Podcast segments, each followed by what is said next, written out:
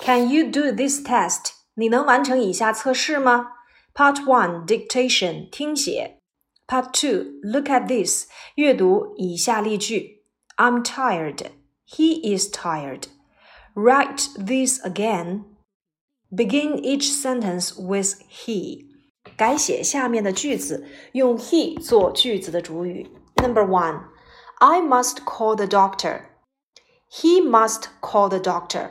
这里的 must 是情态动词，情态动词并不受人称的这个主语的变换，所以无论你的主语是第几人称，我们依然是用 must。Number two, I'm going to telephone him. 我打算给他打电话。这里面用到了一般将来时 be going to 的结构，主语我们换成 he，那么 be 动词要使用 is。He is going to telephone him. Number three, I can go with her. 现在变成主语是第三人称单数 he，情态动词无需任何变化。He can go with her. Number four, I have a new car. 我有一辆新的小汽车。这句话呢是一个一般现在时，主语变成 he，那么动词呢也要变成三单的形式。He has a new car. Has H A S. Number five, I come from America. 我来自美国， 这个句子也是一般现在时，当主语变成 he 时，第三人称单数，动词也要有相应的变化。He comes from America. Number six, I am American. 我是美国人。I am American. 我是美国人。同样，这个是由 be 动词所引导的一般现在时，变成第三人称单数。He is American. He is American. Number seven, I like ice cream. 我喜欢吃冰淇淋。那么 like 在这里面变成第三人称单数，He likes ice cream. Number eight, I want a newspaper. He wants a newspaper. 那我们会发现四到八这几个句子呢，都是由一般现在时构成的句子，变成第三人称单数，动词也要有相应的变化。第九题，I was at school yesterday。这个句子呢是一般过去时。那我们知道，be 动词在一般过去式里面有 was 和 were，其中 was 是 am 和 is 的过去式，而 were 呢是 are 的过去式。那在这里面变成 he，同样还要使用 was。He was at school yesterday. Number ten, I don't live here 变成 一般现在时 he 所引导的第三人称单数形式，don't 要变成 doesn't，后面仍然要接动词原形。He doesn't live here。所以这道题呢，考察的我们就是时态的运用和各个人称代词的搭配。当你的主语是第三人称单数时，在哪些时态当中会有相应的变化？Part three, look at this，阅读以下例句。There is a pencil on the desk. There are some pencils on the desk.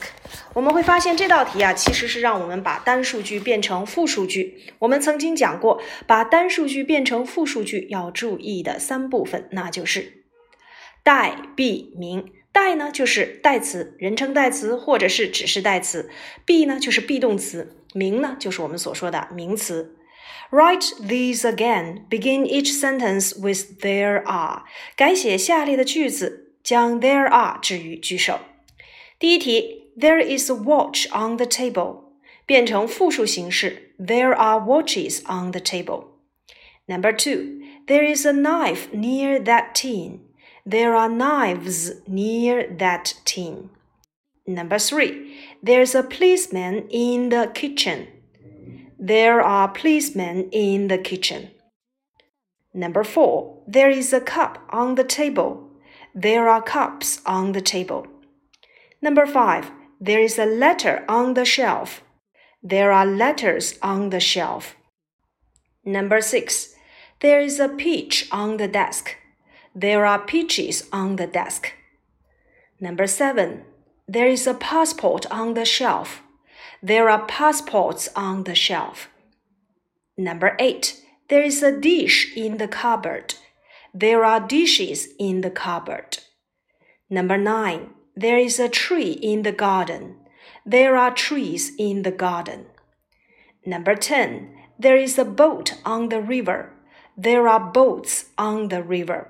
那我们会发现，由单数句变成复数句，其中这个名词变复数的规则，一般情况下呢，就是加 s，以 s x c h s h 结尾的要加 e s，辅音字母加 y 结尾要变 y 为 i 加 e s，以 o 结尾的有生命的要加 e s，无生命的加 s。然后男人女人 a 变 e，鹅足牙 o o 变 e e。啊，孩子加上 r e n 啊，老鼠也好记，o u s e 变 i c e，孩子加上 r e n，鱼鹿绵羊都不变。Now part four, put in a some or any，用 a some 或 any 来填空。I have a new car，我有一辆新的小汽车。Number two, there are some clouds in the sky，天空中有一些云彩。 Number three, there is some milk in the bottle。瓶子里有一些牛奶。Number four, is there any chocolate on the shelf? 架子上有巧克力吗？Number five, there is a bar of chocolate on the table. 桌子上呢有一块巧克力。Number six, I want a loaf of bread, please. 我想要一条面包。Number seven, do you want any bread? 你想要一些面包吗？No, I don't want any bread. 不，我不想要一些面包。I want some tea。我想要一些茶。I want some biscuits too。我想要一些饼干。我也想要一些饼干。那么，some 跟 any 的用法呢？我们着重要区分一下。some 要用于肯定句或者是请求类的疑问句当中，而 any 是用于疑问句或者是否定句。呃，some 呢，它既可以修饰可数名词，也可以修饰不可数名词。Now part five. put in in at from or on，用 in at from 或 on 来填空。Number one, he's going to telephone at five o'clock. 他打算在五点钟打电话。Number two, my birthday is on May the twenty-first. 我的生日是在五月二十一号。Number three, it is always cold in February. 二月份通常很冷。Number four. She isn't French. She comes from Spain. 她不是来自法国，她来自西班牙。Number five. My father was there in 1942. 我的爸爸一九四二年在那里。Number six. Were you at school yesterday? 昨天你在学校吗？Number seven. He doesn't live here. He lives in England. 他不住在这儿，他住在英国。Number eight. He always do their homework. Sorry, they always do their homework in the evening. 他们通常在晚上做作业。Number nine, can you come on Monday? 你们能在周一来吗？Number ten, she's not here. She's at the butcher's. 她不在这儿，她在肉店。这里面的介词的用法呀，我们曾经在前面讲过。 In 呢要接大于一天的时间，所以像月份呐、像年份呐，我们都要用 in。那 on 呢要接等于一天的时间，像我们的第二题，五月二十一号，这里面有日子，就要以日子为主。而 at 像第一题 at five o'clock 要接时间点，from 要翻译成从哪里啊？呃，从哪儿到哪儿？这个 at 呀怎么去用？像我们讲到了 at，如果要接表示这个职业的单词的所有格形式，就表示在这个人所工作的一个地点。比如说 at the butchers，那就是在肉店啊；at the hairdressers，那就是在理发店。好，接下来呢，我们看第六大题：put in a crossover between of, along, in, on, into, out of or under。让我们用 across, over, between, of, along, in, on, into, out of 或者是 under 来填空。Number one, the aeroplane is flying over the village. 飞机正在从这个村子的上空飞过。Over 表示的是从上方或者是垂直都可以。第二题，The ship is going under the bridge。 轮船正在从桥下驶过。Under 在什么什么下方。第三题，The boy is swimming across the river。这个小男孩正在横渡这条河。Across 指的是从表面上穿过。Number four。Two cats are running along the wall。有两只猫正沿着墙跑，沿着 along。第五个，My books are on the shelf。我的书在架子上。Number six，the bottle of milk is in the refrigerator。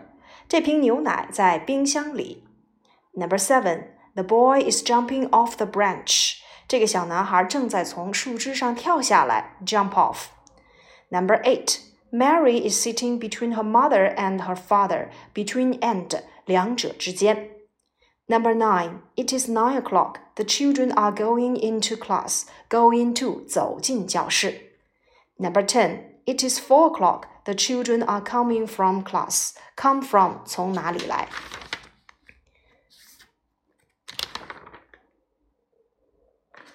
Part 7. Look at this. 阅读以下例句。Take. He is taking his book. Do these in the same way. 这道题呢是让我们把这些动词呀改成用现在进行时引导的句子。Number one, make. She's making the bed. 我们要去 e 加 ing。 Number two, swim. They are swimming across the river. 双写 m 加 ing。Number three, shine. The sun is shining. 去 e 加 ing.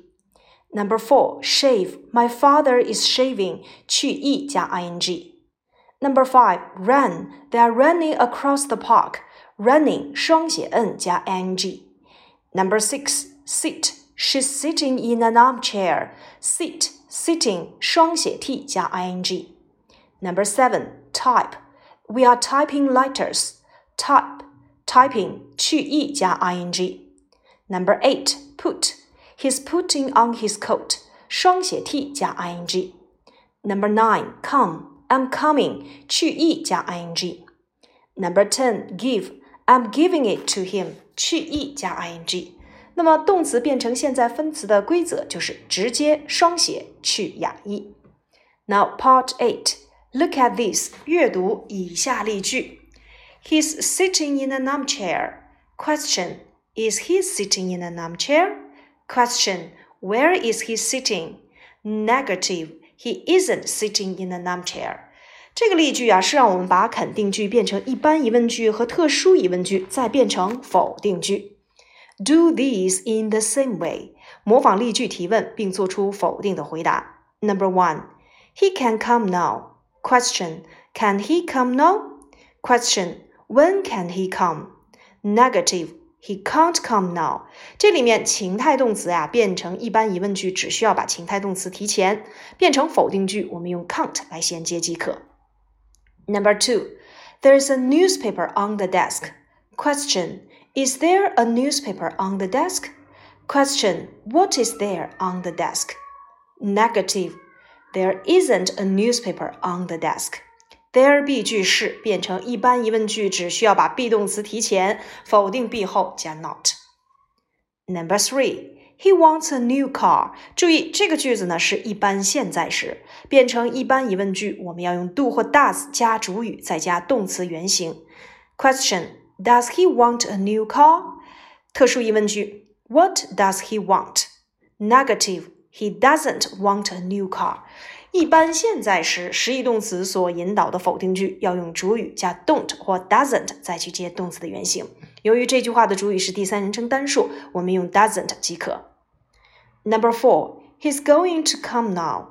这个句子是一般将来时，我们只需要把 be 动词提前，就变成了一般疑问句。Is he going to come now？